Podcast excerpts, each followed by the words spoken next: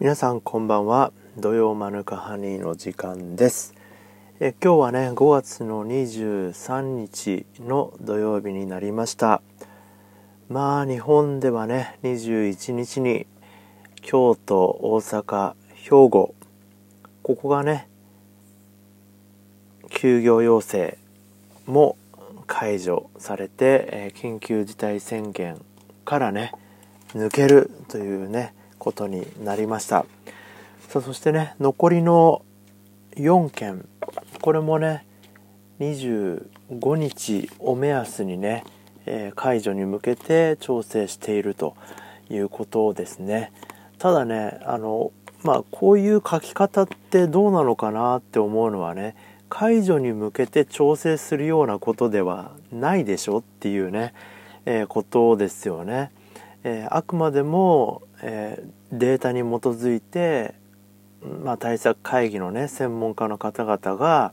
えー、これなら解除しても大丈夫だと思いますっていうようなね方針を、まあ、内閣に伝えてその上でね、え内閣っていうのが、えまあ他のね、えまあ例えば、まあ、経済とか外交とかね海外の情勢とかそういったものを鑑みて、えー、まあ、総合的に判断するっていうのがね、えー、普通だと思うんですけど25日の解除を、えー、目安にね、え調整してるってなるとねいかにも、え感染対策会議の方にね、えお前ら25日でも OK っていう答申を出せよってね政府が言ってるような、え感じがしてねとっても嫌な、え報道のされ方ですよね。まあ実際はそうそうではないのかもしれないけど報道の人もねなんか書き方をもう少し正確にね、えー、書いてほしいなと思う感じです。まあ日本はこのままいけばね今1日あたり十何人とか30何人とかで、えー、かなり減ってきてはいるのでまああと3週間くらい、えー、粘ればねもうほぼほぼ0人とかあるいはまあ病院とかね介護施設だけのね、えー、いわゆる院内感染、えー、施設内の感染だけにねとどまるようなね状況になってくるのかなっていう感じなんですけども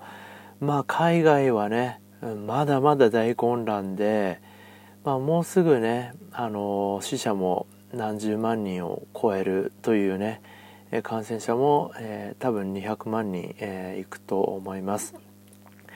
えー、そしてね、え以前はねフランスイタリアスペイン中国イランあたりがね、えまあ感染源ってされてたんですけど今やもはやねイギリスアメリカロシアブラジルあたりがねえ異常に増加してるということでちょっとここら辺も心配ですよね、えー、いくら日本がね、えー、0人になりました。2021年オリンピック開きましょうって言ってもねまあおそらくね賛成って言ってくれるのは抑え込みにね、えー、成功しているような中国韓国、えー、それから、えー、シンガポール、えー、台湾、えー、あたりだけかなと、えー、それ以外はねえー、まだまだそんな余裕ないよっていうね感じだと思うので、えー、オリンピックもしかしたら1年後厳しいかもしれないということでまあ1年以内にねワクチンができなければちょっとっていう感じですよね。まあ、日本のね製薬会社も頑張ってます。え中国の製薬会社アメリカの製薬会社も頑張ってます。そしてねオーストラリアなどの、えー、まあ、新興国というかね、えー、そういったところもまあ、大学レベルですけど研究レベルで、えー、いろんな発表をしているようです。なのでね今後1年っていうのはとっても重要かなというふうに思ってます。日本がね OK でも海外がダメだったらオリンピック開けませんもんね。まあついでにねあのオリンピック開かないんだったら、えー、新国立競技場ねもう一回改修し直してね元のあのザハ・ハディド湾にね戻してもいいんじゃないのかなってね。まあ、あれっていうのは、まあ、揉めた原因っていうのも、まあ、デザインが奇抜っていうのもあったけどもあのね、えー、デザインでもうあれ以上ね期間を延期すると、えー、修正ができなくなるっていうことでねまあごたごたがあって新しい、えー、中途半端な、えー、案になったんだと、え思っています。なので、まあ、せっかくね1年とか、え引き延ばしできるんであれば新国立競技場とかもねもう一回改修に入ってもいいのかなっていうふうにね、え思ってたりもしてます。現にねあのこけら落としで、えー、何個かイベントやったみたいですけど日差しがね屋根を通ってまあ格子状にね影ができてしまうとかね。あとは席と席の間が狭いのでまあ、えー、例えば自分がね間違った階段から入ってしまうと、まあ、横移動ができなかったりとかね。あとはねお手洗いがねたどり着くまでが大変だったりとかいろいろあるみたいなのでまあこの際回収してもいいのかなとかね思ったりしてますけれどもまあこれもね多分、えー、小池都知事はやらないでしょうね。まあこういうところはね問題になればやると思います。はい、えー、アピールうまいので。ただ問題にならない限りはえー、まああの中途半端なねままでいくのかなっていうね感じはします。はい。まああくまでも個人的な意見なので、えー、ご了承ください。さあそしてねあのー、この1週間ね、えとってもいろんなことがありましたよね、えまあ解除に向けてのごたごたとかね、えまああとは大阪モデルとかね東京モデルとかね政府とどうのこうのっていうふうに言ってまあマスメディアはね軒並み、えー、政府は、えー、ダメで大阪の吉村知事は、えー、迅速っていうようなね、えー、言い方をしてるところが多かったりしてますよね。ただ、えー、もう少しね冷静に、えー、調査報道とかあるいはねそのバランスのいい、えー、意見っていうのをねやってほしいなとも思っています。そしてねあのテレビ朝日、えー、などはね、えー、かなり、えー、事実を歪曲するような、えお医者さんの意見を180度ね変えるような編集の仕方を、えなさっていてまあなさっていてじゃないですね。していてですね。まあ、そのお医者さんが自分のフェイスブックの、えー、中で、えーまあ、事実と異なる、えー、編集、えー、になってしまってるっていうことをね、えー、訴えかける事態になってしまってで、えー、そのね翌週だったか、えー、訂正とお詫びっていうのをね番組内で放送したんですけれども、まあ、あくまでもね、えー、なんかこうね、えー、曲げる意図はなかったみたいなね、えー、結果として、えー、そういった印象を与えてしまったみたいなね、えことを言ってましたけども結果としても何も僕はねその両方の、え素材を見ました。その編集前の、え2分かなんかのものと編集後の両、えものとね両方見ましたけどまあ言ってってることを真逆に、え捉えられるような、えものということで、まあ、テレビ朝日はちょっと本当にひどいなという感じが、えしています。まあ、テレビ朝日に限らずねあの各、えメディアも、え論調がね、えどうしてもその叩きやすい人を叩く論調になってしまっているのが、えー、とってもね残念でまあ、えー、もう少しねあの公平で公正で、えー、対論というかねこっちの意見とこっちの意見両方ありますよっていうようなことをねあなた方はどうですか？っていうようなね、えー、呼びかけのような、えー、ものがね、えー、増えるといいなって思ったりとかねまあ、あとはねあの思ったのがその情報番組にしろ、えー、報道番組にしろ何かね、えー、意図があ、えー、間違った意図とかがあって、えそれで、えお詫びと訂正を言う時にねそこの曲、えその番組のプロデューサーなりね、えエグゼクティブディレクター、えまあ中心のね編集の中心にいるような、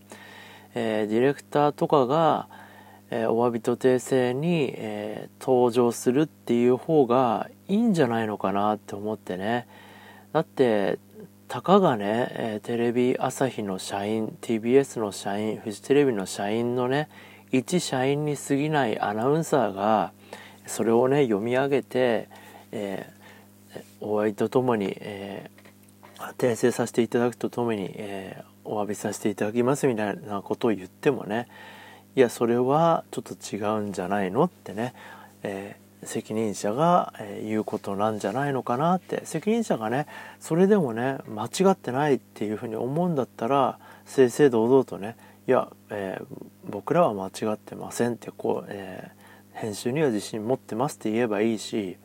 えー、間違ってるって思ってるんだったら、えね、編集のトップにいる人がね出てくるっていうのもありなんじゃないのかなっていうふうにね、え思ったりもしています。さあ、えそしてね先週、え実はねえー、競馬でねすごい、えレースがありました、えー、ビクトリアマイルっていうね、えー、競馬の G1 なんですけども、まあ、競馬ご存知でない方嫌いな方のために言うとね、えまああのそんなに毛嫌いしないでね聞いてほしいんですけれどもまあ、え日本の競馬のね牝、え馬、えメスの馬じゃ女の子のね、え馬、えの中でねアーモンドアイっていうねものすごく速い、えー、強い、えー、馬がいるんですね。で、えー、世界で戦っても、え凱旋門賞とかで、え2着とかね、えドバイの、えワールドターフとかワールドカップ、えでも、え1位を取ったりとか、えとっても強い馬なんですけども、え、まあ3月にねそのドバイの、え、例年行われてるレースっていうのがコロナの関係で中止になって、まあ、国内での調整を余儀なくされたんですよね。まあ、そんな中、えー、ビクトリアマイルに出るっていうことで、まあ、果たしてどうなのかなって思ってたんですけれども、まあ、結果から言うと、えー、1600m のねレースの中でぶっちぎりでした。まあ、第4コーナー曲がった最後のねコーナー曲がって直線になったところではまだね、えー、4番手か5番手だったと思うんですけれどもそっからねスルスルって抜けてきてもうあとはねもう一人旅っていうような感じで、えー、もう2位3位4位のね馬のグループと、えー、ナンバーシンもね差がついてるっていうねとてつもない、えー、強さでした。まあ調整もうまくいってるし、えー、とってもね、え今後も走るみたいなので、え今後のねレース展開っていうのも、え楽しみですよね。はい、ということでねまああの競馬しない方っていうのは、まあ、競馬を毛嫌いする方もいるしね、えあんまりあれなんですけどまあただねあの私自身はねあの別に掛け事をやらなくてもそういうのをね楽しめるタイプなので通にね、えー、フジテレビの深夜番組とフジテレビの日曜の、えー、昼のね番組を見て、えー、ああでもないこうでもないっていうね、え議論を見てそしてね、えレースを見てたりします。はいえ今はね無観客競馬っていうのをやっててまあ普段だったらね競馬場にたくさんのファンが押しかけて、えー、まあ場合によってはね10万人を超えるね観客。こんなのね J リーグでもなかなかないですよ。J リーグでもいないないし、えー、サッカーの日本代表戦でもなかなかない、えー、日本代表戦だと5万とか6万とかね、えー、くらいが多分限界だと思いますけど、え、まあ、それ以上のね観客が、え訪れる、えような状態なんですけどそれがね今は、えそういうのがなく、え馬だけがね競争するっていうね静かなレース、まあ、それをみんなインターネットとかテレビとかで、え見る。まあもちろんね、えー、競馬に、え、馬券を買うのはインターネット経由とかねそういったものが主流になってますよね。はい。まあ、えー、大間さんにとってはいいのかもしれないし悪いのかもしれないけどうんどっちもねやっぱり、えー、現場で見るっていう興奮もあるし、えー、テレビとかねインターネットで見るっていうのもありなのかなっていうことでまあコロナの後はねえー、まあ、こういう見方楽しみ方も今後は増えてくるのかなという感じもしてはいます。はい、えー、ということでね日本はまだまだ、えー、なんか楽観的な感じですけども、まあ、とっても世界から見たら不思議でしょうね。ロックダウンもしてないのに、えー、先進国の中でね外出自粛要請と緊急事態宣言、えー、緊急事態宣言でさえね、えー、まあ2週間くらい、え、3週間くらいで、え、39件がね、え、解除されてそして先週は3件、えー、京都大阪兵庫がなくなって、えー、残り何件っていうね、えー、ことになってきてね、えまあなんで日本だけこんななんだみたいなね、え、感じですけれどもまあでも研究対象にはなるでしょうね。え、まあ地域文化研究の一環でもいいでしょうし、え、まあ国際比較論のね一つとしてねこういう感染分布、えー、っていうのをねなんかが、えー、感染症学会とかね、えー、流行疾病なんとか学みたいなね学問があるとすればそういうののね研究にはもってこいかもしれないですね。はいえー、まあ同時にね中国も、えー、まあ、そこそこ8万人くらいね感染者出したけども大規模なね封鎖を行ってまあ日本では考えられないけどね1000万人規模の、えー、都市っていうのを丸ごとね都市封鎖かけて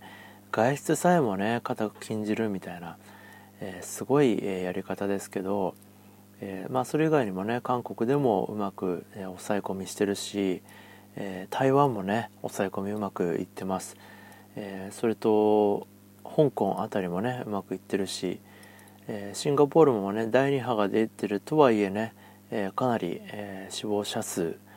を少なく抑え込むのに成功してたりしてますよね。ということでまあ、え、軒並みね東アジアはね、えー、なんとかうまくいってるのにヨーロッパはねグデグデっていうね、え、ことで、え、なおかつねまあ彼らのね言葉の使い方っていうのが日本人とはかなりねちょっと、えー、違うし、まあ、リアクションの取り方とかもねえー、かなり違うのかなっていう感じはしてます。日本人はもともとなんかこう臆病というか、えー、ちょっとインフルエンザ流行っただけでもマスクしたりとかね、え、するような、え民族だけどまあ向こう側はね文化的にマスクをしない文化だし、えまあ大丈夫だろうみたいな感じだったのが一転してねこの世の地獄だみたいになっててね、えで、え緊急事態宣言をしない日本をね非常識とか生ぬるいとかね、えー、いう、えー、YouTuber もいましたけれどもね。まあそこら辺はね文化の違いとか、えー、生活習慣の違いっていうのを完全に無視したね意見だなっていうふうに思ってます。もちろん同じ人間だし、えー、まあそんなにね、えー、生活習慣が朝起きてご飯食べて働きに行ってとかねそういうのは、えー、どこの国に住んでても同じなんだけれどもだけれどもねなんか、えー、日本に住んでないような方が、海外に住んでる方がね日本は生ぬるいとかね、えー、なんかね危機意識が薄すぎるとかね、えー、いうのはちょっとなっていうふうにね、えー、思ったりもしてます。まあ、えー、不器用なりに日本は日本なりに頑張ってるっていうのがね多分、えー、正解なんじゃないでしょうかね。はいまあ、もっとねあの企業にできなくはなかできないことはなかったと思います。例えば感染者が出たらその人の携帯とかスマホの GPS 情報をもとにね、えー、まあ、その場にね居合わせた方に、えー、緊急メールまあ地震速報もね勝手に流れてきますよね。うーうーって勝手になって驚きますけど、まあ、あれと同じようにね、えー、流すとかそういったこともドコモ au ソフトバンク、えそしてね楽天この、えー、4大キャリアのね、まあ、協力をもとにできなくもないしもっとね、えー、密集を避ける、えー、方法っていうのを早くにやることもできたしね、えー、なんかいろいろ方法はあっただろうけどまあ本当に不器用だなって思いました。あのーまあ、マスクの販売も個人的には、えー、マスクの転売禁止になったがために、えー、少数のマスク入荷を求めて、えー、人々が、えドラッグストアや薬局、えホームセンターに、え並ぶっていう状況、えがずっと続いてて、え並んでない人もワンチャンスワンチャンを求めて、えー、まあそ無無駄にね、来店するっていうことが結構あって、うん、それだったら高くてもいいから手に入れてそういうところに近づかないっていう人を増やした方がまあ感染を広げるっていう広げるのを防ぐっていう意味では効果的だったんじゃないのかなって思ったりね、えー、あとは、えー、まあ外出自粛とか緊急事態宣言っていう大げさなことをやって、えー、全て一切、え、禁止になってるけれどもいやそうじゃなくて例えばね、えー、変な話だけど J リーグの試合も観客1人が「いや100万出すよ」1人で見たいっていう人がいたりね「いや1000万出すよ」試合やってくれ1人で応援するって言えばねその人の周りっていうのは誰もいないわけで誰も感染しないですよね。まああのスタッフと、えー、J リーガーはね、えー、もちろん接触があるから感染する可能性あるけどまあ、えー、そうやってね観客の感染っていう意味ではまあそういったこともできるし、まあ、例えばだけど、えー、接触をあまりしないような試合ってありますよね。例えばテニスとか見ても、えー、最初のね握手とかそういうのが審判との握手とかをやめましょうっていうふうに取り決めをすれば、えー、接触するのって最悪テニスボールだけなんですよね。で、えー、まあボールボーイとか、えまあ、タオル渡すのも、禁止にしてタオルも自分で取りに行く、えー、そこに、えー、まあ、ハンガーとかね用意しといて取りに行くとか、まあ、ボールボーイが渡す時も、えー、まあ、手袋をして渡すとかね、えまあす、え全てのボールは殺菌した上で使用されるとか、えいうふうにやって、まあえ試合をする。でその試合見たければ、えまあ、観客数をね5メートル間隔とかにして1人5万円とかにしてそれでも見たければねどうぞっていうふうにして開くみたいにして一切中止一切禁止外出するなみたいなね、えー、ことではなくて経済を回しながら、えー、少しでもね経済的な打撃っていうのを、えー、軽減しながら、えなおかつ感染もコントロールするっていう方法を今後取っていかないと、えー、またね感染者出ました。だから一斉に休業します。一斉に施設を閉鎖しますっていうのをね繰り返してると、うん、いつまでたってもね、えー、経済は上向かないし、えー、不況が続くしいつまでたっても特定給付金またくださいまたください、えー、休業保障またくださいっていうね、え、ことになって国も持たないし誰も彼も持たないと思うのでなので、えー、もう少しね国としての方針として、えー、まあ例えばね、えー、値段を極端に上げて、えお客さんをコントロールするなり、えお客さんの数を減らして感染をコントロールするなり、えするっていうことをね、えやっていくべきなんじゃないのかなというふうに思ったりもしています。まあ、えーテニスとかね J, J リーグの試合はね1000万出して見たい人がいるかどうかは別としても、えー、まあね J リーグの試合を3000円とか5000円とか出して何万人も集まっちゃうよりかは、えー、まあ1チケット5万円です。ただし隣の人との、えー、ね、距離は15メートル以上離れてます。風が吹いても自分のねえー、ウイルスがそこまでたどり着くことは理論上ほとんどないですみたいなね、えー、トイレもおそらくね、えー、1エリアあたり1人使うかどうかで、えー、済みますみたいなね、えいうふうにして、まあ、ちょっとでもね、え開催するみたいなことをやっていかないとまあ成り立たないのかなみたいな。そんな感じもしなくはないです。はい。まあ、あくまでもねえー、個人的な、えー、まあ、現場を知らない、えー、意見かもしれないですけど、まあ、そんなことも思ったりもしています。はい、えー、ということでね、え30分近く経ちました、え聞いていただいてありがとうございます。え最後にね、えこの土曜マヌカハニーの宣伝です。一応土曜日に週に1回更新しています。え過去のね、え録音ポッドキャストは、えー、ポッドキャストとかね、えー、Spotify とかで、えー、聞けると思いますので、ぜひね、土曜マヌカハニーで、えー、検索していただければなと思います。まあ、えー、日程もね、だいえー、懸命に何年何月何日っていうふうに入れてますので、まあ、それをね、えー、参考に、えー、最新のものを探していただければなと思います。まだまだね試行錯誤で何分間放送を、えー、録音するかとかね、えー、何時に配信するかとかね、えー、まだまだ、え至らない点はあると思いますけども、